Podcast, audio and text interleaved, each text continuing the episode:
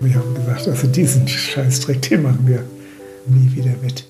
Die Bundesrepublik soll Mitglied der NATO werden. Ich habe im Krieg zwei Söhne verloren. Ich habe meine Familie und mein Haus verloren. Und ich kann nicht verstehen, wie man heute schon wieder daran denkt, ein Heer aufzuziehen, wo doch die Wunden des letzten Krieges noch gar nicht verheilt sind. Wir sind jetzt Bürger in Uniform, mit uns kann man nicht mehr alles machen. Deine Geschichte, unsere Geschichte. Ein Podcast von NDR Info.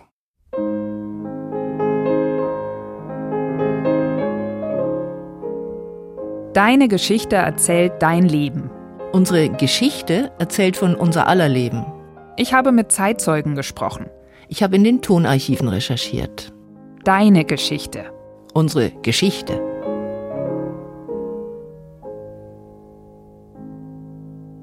Die 50er, Folge 9. Eine Welt in Waffen. Der Westen. Willkommen zu unserem Geschichtspodcast mit Ulrike Bosse und mit Katharina Kaufmann. Wenn du, Katharina, unsere Zeitzeugen nach ihren Erinnerungen an ganz bestimmte Ereignisse oder Aspekte der 50er Jahre gefragt hast, dann haben sehr viele damit begonnen, Kindheitserinnerungen aus der Zeit des Zweiten Weltkriegs zu erzählen. Der Krieg steckte den Menschen in den Knochen, auch wenn sie versuchten, ihn hinter sich zu lassen oder zu verdrängen. Und darum geht es jetzt. Der Krieg war nicht nur in den Erinnerungen präsent, sondern es gab auch immer wieder Ereignisse in den 50er Jahren, bei denen die Angst vor einem neuen Krieg hochstieg. Die Berlin-Blockade 48-49, das war das erste Mal, dann der Koreakrieg 1950, die Berlin-Krise 1958.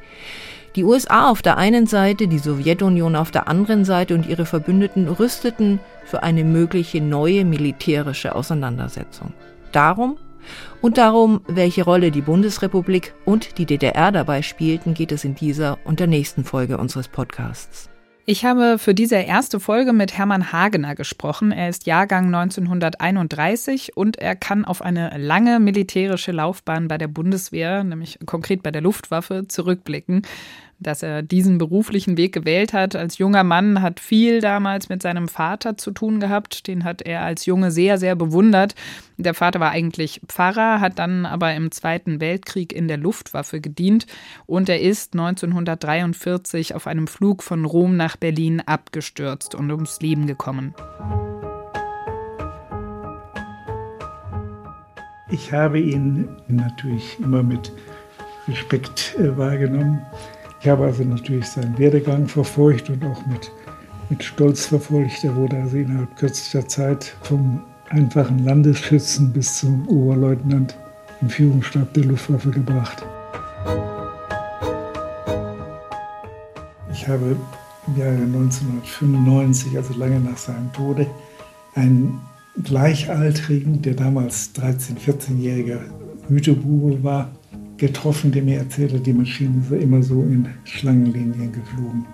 Und da war mir als Pilot klar, was passiert war. Die Maschine war so überladen, dass sie ihre normalen Gipfelhöhe nicht mehr erreichen konnte, weil sie zu schwer war. Ein einziger hat es überlebt, alle anderen sind wahrscheinlich wegen Aufschlagsbrand verbrannt und müssen wohl in einem Zustand gewesen sein, dass also die Luftwaffe gebeten hat, den Sarg nicht mehr zu öffnen. Das muss so sein grauenvoller Anblick gewesen sein.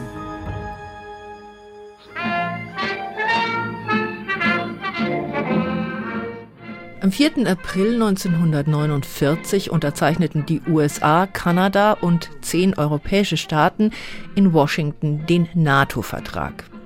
Sie hatten damals nicht nur die Sowjetunion, sondern durchaus auch ein womöglich wieder erstarkendes Deutschland als möglichen Gegner im Auge. US-Präsident Truman als Gastgeber erläuterte, worum es geht. Die Unterzeichnerstaaten bekennen sich zu den friedlichen Grundsätzen der Vereinten Nationen, zu freundlichen Beziehungen und wirtschaftlicher Kooperation untereinander und dazu, gemeinsam zu beraten, wenn das Staatsgebiet oder die Unabhängigkeit eines von ihnen bedroht wird und sich beizustehen, wenn einer von ihnen angegriffen wird. The nations which sign it agree to abide by the peaceful principles of the United Nations, to maintain friendly relations and economic cooperation with one another, to consult together whenever the territory or independence of any of them is threatened, and to come to the aid of any one of them who may be attacked. Das haben wir schon mitverfolgt. Und ich weiß auch, dass sie im Grunde genommen die vorherrschende Meinung war, nie wieder Krieg und ohne mich, ohne uns. Die Gründe für das ohne mich war eben, also einmal die Tatsache, dass fast jede Familie Väter oder Brüder verloren hatte. Und das war eigentlich auch meine Meinung, ohne dass ich darüber großartig nachgedacht hätte. Aber ich habe gesagt, also diesen Scheißdreck, den machen wir nie wieder mit. Der Streit um die Wiederbewaffnung war eine der beherrschenden innenpolitischen Auseinandersetzungen in den 50er Jahren in der Bundesrepublik. Bundeskanzler Adenauer hatte sich zunächst dagegen ausgesprochen, sah dann aber die Möglichkeit, mit einem Wehrbeitrag, wie das damals hieß, Souveränität für die Bundesrepublik zurückzugewinnen. Und auch international war die Frage einer deutschen Wiederbewaffnung natürlich, muss man wahrscheinlich sagen, umstritten. Die europäischen Nachbarstaaten waren nicht begeistert von der Idee, dass Deutsche wieder Waffen tragen sollten. Die Amerikaner vor allem aber hielten einen Beitrag der Deutschen für notwendig, um Europa erfolgreich verteidigen zu können. Und zur Beruhigung verwiesen sie darauf, dass die deutschen Truppenkontingente ja in die existierende Kommandostruktur der NATO integriert würden. Das sagte zum Beispiel der Stabschef beim NATO-Oberkommando Schelb, Alfred Grunter, 1954 in einem BBC-Interview. The German contingent, when formed, will be incorporated into the existing NATO chain of command. This additional strength would increase significantly our capacity for a successful defense of Europe. Die USA haben auch im Werdegang von Hermann Hagener eine große Rolle gespielt. Das fing schon sehr früh an, nämlich 1951. Da hat er als junger Jurastudent die Möglichkeit bekommen, über ein Stipendium eine Zeit lang in die USA zu gehen und dort zu leben. Das hieß ursprünglich Re-Education Programm und wurde von allen rechtsstehenden Leuten bekämpft. Das ist ja dass die uns erziehen müssen. Wie kommen wir dazu? Und die Amerikaner ausgerechnet. Als ich da durchging, war es schon umbenannt als Reorientation Programm. Es war also nicht mehr mit dem Anspruch, wir wissen alles besser, wir wissen, wie man Demokratie macht, sondern es war schon so, wir müssen uns umorientieren, wir müssen den Deutschen helfen. dazu sollte, wurden jedes Jahr an die 500 deutsche Studenten nach Amerika geschafft. Hermann Hagener hat also ein Jahr in Clinton, New York verbracht und nach seiner Rückkehr ist er dann nach Heidelberg und hat dort weiter studiert. Und dort in Heidelberg ist er häufig in Kontakt mit amerikanischen Soldaten gekommen. Er hat ja dann ganz gut Englisch sprechen können nach dem USA-Aufenthalt und die Begegnungen, die er dann in Heidelberg hatte, haben in seiner Erinnerung auch wirklich dann dazu geführt, dass er diese Idee einer Wiederbewaffnung Deutschlands besser annehmen konnte. Das Umdenken begann eindeutig mit dem persönlichen Kennenlernen von Amerikanern, die in den Streitkräften dienten und die dann natürlich auch dafür, als es losging mit der deutschen Wiederbewaffnung, dafür geworben haben.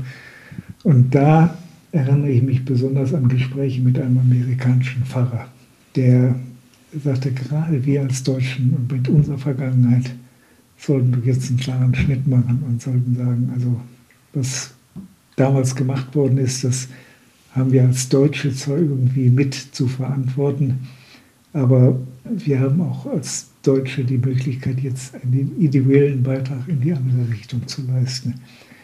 Das war eigentlich der Beginn des Umdenkens und den kann ich auch sehr genau datieren auf das Jahr 54, 55.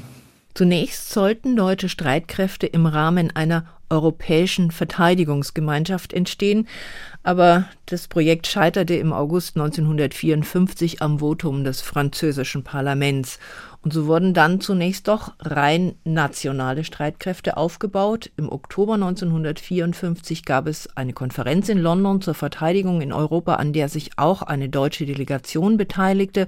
Und im Anschluss trat Bundeskanzler Adenauer mit einer Regierungserklärung an die Öffentlichkeit. Die Bundesrepublik soll Mitglied der NATO werden. Ihr militärischer Beitrag im Rahmen der Verteidigungsorganisation des Atlantikpaktes wird unter den gleichen Bedingungen erfolgen die auch für alle anderen Mitgliedstaaten des Brüsseler Paktes gelten. Und es gab ein Signal, dass von Deutschland trotz der Wiederbewaffnung keine militärische Gefahr mehr ausgehen solle. In diesem Zusammenhang haben die Bundesrepublik, Belgien und Holland freiwillig auf die Herstellung von Waffen für die Atomkriegsführung sowie für den bakteriologischen und chemischen Krieg verzichtet. Ferner hat die Bundesrepublik verzichtet auf die Herstellung von weittragenden, ferngelenkten Geschossen, auf den Bau von großen Kriegsschiffen und von Langstreckenbombern. Am 5. Mai 1955 trat die Bundesrepublik dann als 15. Mitgliedstaat der NATO bei. Am Aufbau von Streitkräften hatten ehemalige Wehrmachtsoffiziere unter der Leitung des CDU-Bundestagsabgeordneten Theodor Blank bereits seit Anfang des Jahrzehnts gearbeitet. Blank wurde dann der erste Verteidigungsminister. Und am 12. November 1955 erhielten die ersten 101 Freiwilligen ihre Ernennungsurkunden als Bundeswehrsoldaten. Moin Soldaten! Soldaten der neuen Streitkräfte. Das deutsche Volk sieht in ihnen die lebendige Verkörperung seines Willens, seinen Teil beizutragen zur Verteidigung der Gemeinschaft freier Völker, denen wir heute wieder mit gleichen Rechten und Pflichten wie die anderen angehören.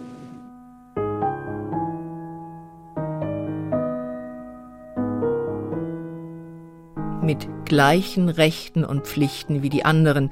Zehn Jahre nach Ende des Zweiten Weltkriegs war die Bundesrepublik also ein souveräner Staat und gleichberechtigtes Mitglied im westlichen Bündnis. Für Hermann Hagener war sehr schnell klar, dass er in die Fußstapfen seines Vaters treten wollte und dass er also zur Luftwaffe gehen wollte. Das war 1957. Ich habe noch eine alte Anzeige, wo speziell für fliegendes Personal, werde Jetpilot bei der Bundeswehr, du kannst diese modernen, schnellen Flugzeuge fliegen und du bekommst vom ersten Tage an eine Fliegerzulage. Und dass ich dann jetzt ein festes Einkommen hatte, und auch in der Lage waren, meinen jüngeren Geschwistern zu helfen. Das war für mich also durchaus eine verlockende Überlegung. Das Wissen, dann hast du erstmal finanziell ausgesorgt. Äh, ich wusste auch, und das hat mich natürlich auch gereizt, äh, dass die fliegerische Ausbildung für alle die, die keine Verbindung nach der DDR hatten, dass die in Amerika stattfinden würde. Abzählen! In Hütersen bin ich eingetreten. Da lag das Luftwaffenausbildungsregiment 1 und da sind alle durchgelaufen, die damals zur Luftwaffe wollten. Drei Monate Grundausbildung, Kriechen, Robben, Gleiten, alles das, was man da so als Infanterist können muss. 6 Uhr wecken, 6.45 Uhr Frühstück, 7.15 Uhr Antreten gesamte Kompanie, 7.30 Uhr Flaggenparade, 7.30 Uhr Abfahrt zum Schießen nach der Offizierschule äh, waren meine Vorgesetzten zu dem Ergebnis, Herr Hagener ist ja kein schlechter Soldat, ist auch nicht dumm, aber es fehlt ihm an militärischer Haltung. Wir müssen ihn mal in ein Ausbildungsregiment schicken, möglichst zu einem harten Vorgesetzten. Und da gab es das Strafbataillon der Luftwaffe in Cuxhaven. Es wurde von einem damaligen Major Holz, der also schon nach dem zweiten Satz sagte, ich führe noch nach Wehrmachtsgrundsätzen. Und wenn man sich unterstand, den Konjunktiv zu gebrauchen, dann sagte, was heißt hier? Ich würde, was wollen Sie? So ging der mit uns um. Wie sehr hat denn die Wehrmacht und auch noch die ehemaligen Größen der Wehrmacht, welche, welchen Einfluss hatten die dann noch so an den ersten Jahren? In der Marine gab es solche Leute, im Heer natürlich auch. In der Luftwaffe kann man sagen, war der entscheidende Mann in den ersten Jahren Kamhuber. Kamhuber kam aus der Nachtjacht und hatte also mit den vielen scheußlichen Verbrechen in Russland als Heimatluftverteidiger nichts zu tun. Das heißt also, und man konnte sagen, er hat also im Grunde genommen ja nur Deutschland vor den äh, alliierten Bombern bewahrt, indem er seine Nachtjäger möglichst effektiv eingesetzt hat.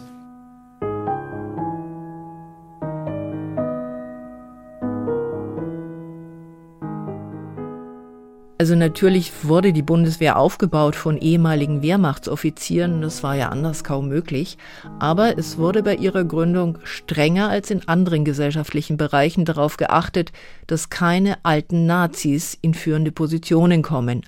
Alle Bewerber auf Offiziersposten waren auf ihre politische Vergangenheit hin überprüft worden.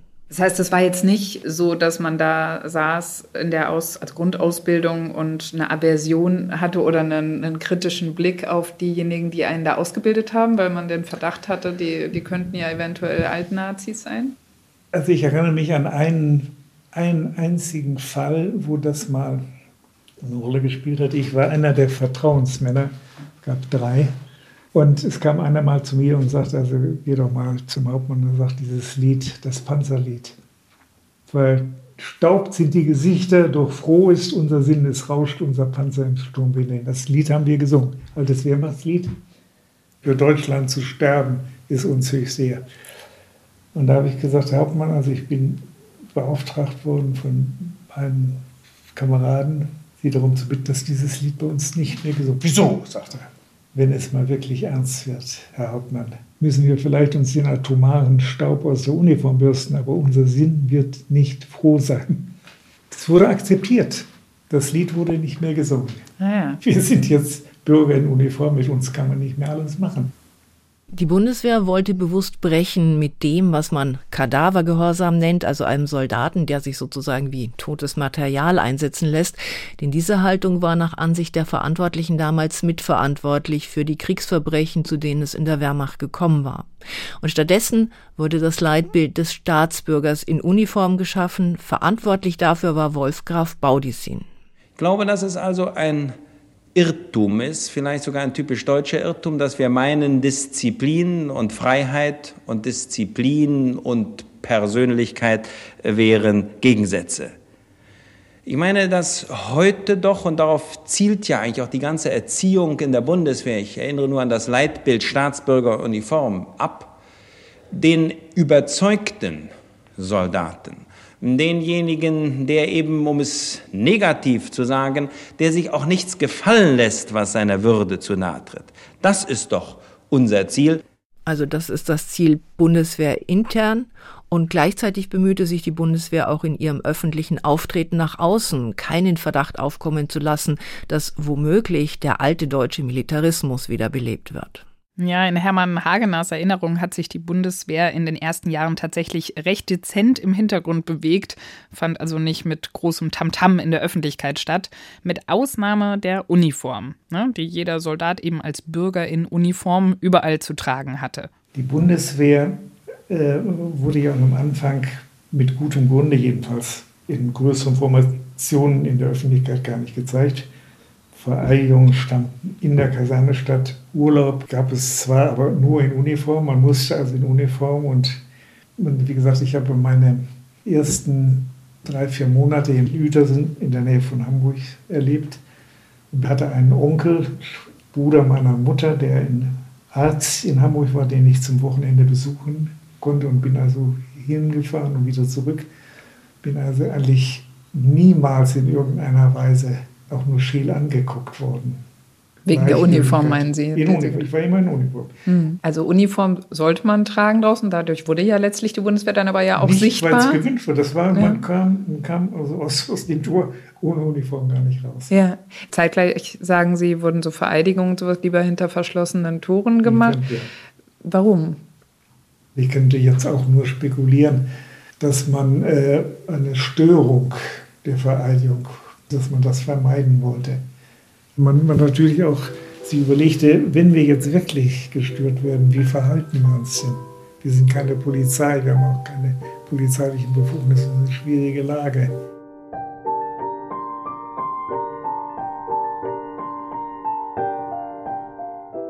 Die Proteste in der deutschen Bevölkerung gingen allerdings nach Gründung der Bundeswehr zurück. Die brutale Niederschlagung des Ungarnaufstandes 1956 durch die Truppen des Warschauer Paktes hatte erneut gezeigt, dass die Sowjetunion ihre Interessen auch mit Waffengewalt durchsetzte und die Zahl der Befürworter einer Wiederbewaffnung der Bundesrepublik stieg danach. Die Sowjetunion, heute Russland, wurde als Bedrohung angesehen. Zahlenmäßig und in der Zahl der Hauptwaffensysteme waren sie uns überlegen. Ja, das war so in Hermann Hageners Erinnerung schon ganz klar das Credo, das den Soldaten von ihren Vorgesetzten eingeimpft wurde, dass die Bedrohung eben im Osten lauert. Als ich ihn gefragt habe, ob er damals denn Angst gehabt hat, dass er als Bundeswehrsoldat dann ab einem bestimmten Punkt in den Krieg gegen die Sowjetunion ziehen muss, da hat er aber klar verneint. Im Grunde genommen hat jeder damit gerechnet, dass es gut gehen wird. Ich meine, wenn man fest gewusst hätte, dass in zwei bis drei Jahren der Angriff kommt und wir dann kämpfen müssen, glaube, da wäre der Zustrom zur Bundeswehr äh, sehr viel geringer gewesen. Ja, die Anzahl derer, die sich freiwillig zur Bundeswehr meldeten, reichte trotzdem nicht, um auf die Stärke von 500.000 Mann zu kommen, die im NATO-Konzept für die deutschen Streitkräfte vorgesehen waren. Der Bundestag beschloss daher, die allgemeine Wehrpflicht einzuführen. Ab 1. April 1957 musste jeder männliche Bundesbürger zur Bundeswehr. Es sei denn, er nahm die Möglichkeit wahr, die im Artikel 12 des Grundgesetzes garantierte, nämlich aus Gewissensgründen den Kriegsdienst zu verweigern und stattdessen Ersatzdienst zu leisten. Die Begeisterung der Deutschen über die Einführung der allgemeinen Wehrpflicht hielt sich, salopp gesprochen, sehr in Grenzen. Ich würde sagen, dass äh, nach diesem Krieg, den wir alle mitgemacht haben, dass es doch an sich unsinnig ist, jetzt schon wieder eine Wehrmacht zu haben. Vor kurzem haben wir uns noch alle geschworen, sozusagen gleich nach dem Krieg nie wieder Soldaten und jetzt Jetzt geht's schon wieder los. Ich habe im Krieg zwei Söhne verloren. Ich habe meine Familie und mein Haus verloren. Und ich kann nicht verstehen, wie man heute schon wieder daran denkt, ein Heer aufzuziehen, wo doch die Wunden des letzten Krieges noch gar nicht verheilt sind. Das waren Reaktionen aus der Bevölkerung damals, Reaktionen, die Verteidigungsminister Franz Josef Strauß durchaus vor Augen standen, als er im April 1957 die ersten Wehrpflichtigen zu ihrem Dienstantritt in Flensburg besuchte. Aus der deutschen Vergangenheit heraus kann man die Besorgnis verstehen. Ich habe aber hier eben zum Ausdruck gebracht, dass in allen Völkern, gerade bei unseren Verbündeten, schon jahrelang auch zu unseren Gunsten, dieses Opfer des Militärdienstes gebracht wird. Im Übrigen habe ich den Eindruck, dass die Besorgnis bei den jungen Leuten selbst nicht allzu groß ist, denn als sie gestern Abend in Zivil ihren ersten Ausgang vorm Einrücken hatten, waren sie munterer, als wir damals beim gleichen Anlass gewesen sind.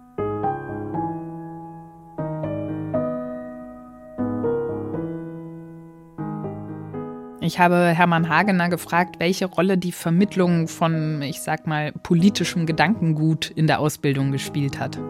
Im politischen Unterricht wurde schon gesagt, also hier die, die große Leistung von Adenauer ist Westintegration und wir haben jetzt die stärkeren Bataillone auf unserer Seite und wir haben vor allen Dingen also auch die, die richtige politische Ideologie.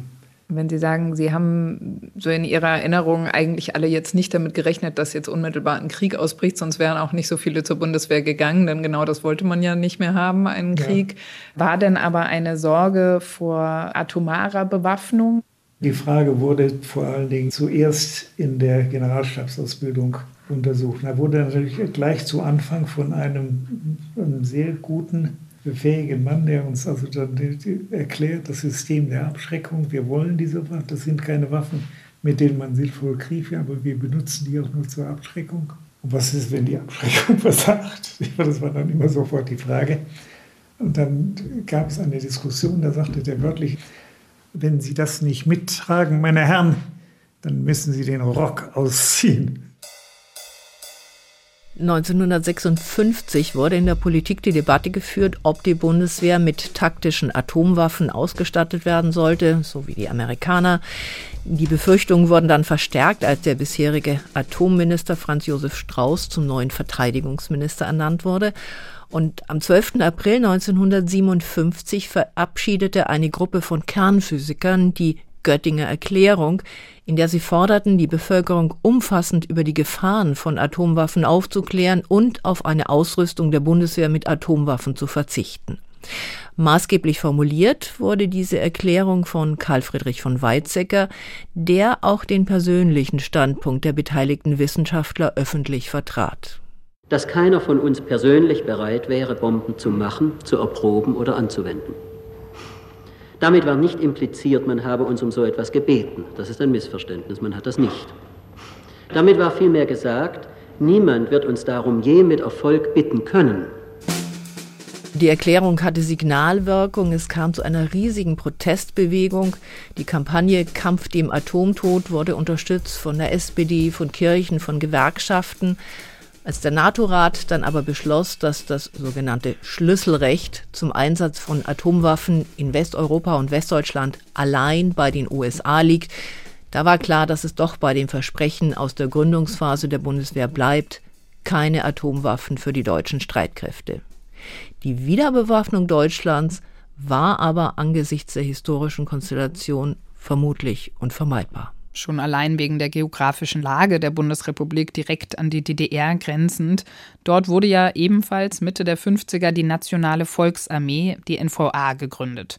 Die hat Hermann Hagener übrigens bis zur Wiedervereinigung für den Geschmack seiner Vorgesetzten viel zu unkritisch gesehen. Er hat mehrfach bei öffentlichen Auftritten, selbst später als er es schon bis zum Brigadegeneral gebracht hat, auf die Gemeinsamkeiten der Bundeswehr mit der NVA hingewiesen. Bündnisarmeen Armeen mit dem Anspruch, nur für die Verteidigung und im Frieden da zu sein. Und das Wichtigste, was uns vereinigt, ist, wir wissen beide, wenn es hier mal losging, dann werden wir in Ost- und Westdeutschland die Hauptleidtragenden sein. Und deswegen haben wir ein gemeinsames Interesse, uns auch nicht gegenseitig schlecht zu machen. Ich denke, dass die Kameraden von der Friedrich-Engels-Akademie das genauso sehen, dass ich gewagt hätte, sie als Kameraden zu bezeichnen.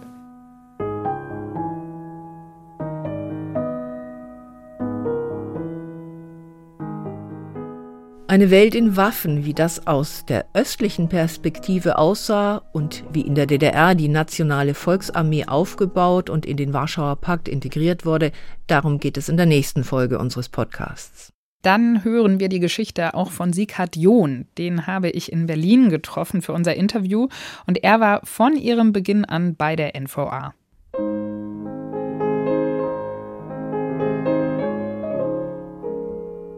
Diesmal haben Alex und Matthias den Podcast mit uns produziert. Und alle Folgen von Deine Geschichte, unsere Geschichte finden Sie, findet ihr in der ARD Audiothek. Fotos, Filme und Texte zu unserem Podcast gibt es unter ndr.de-geschichte. Und über Feedback und Anregungen freuen wir uns unter der E-Mail-Adresse deinegeschichte.ndr.de, deine Geschichte in einem Wort ndr.de. Bis zum nächsten Mal. Tschüss. Bis dann.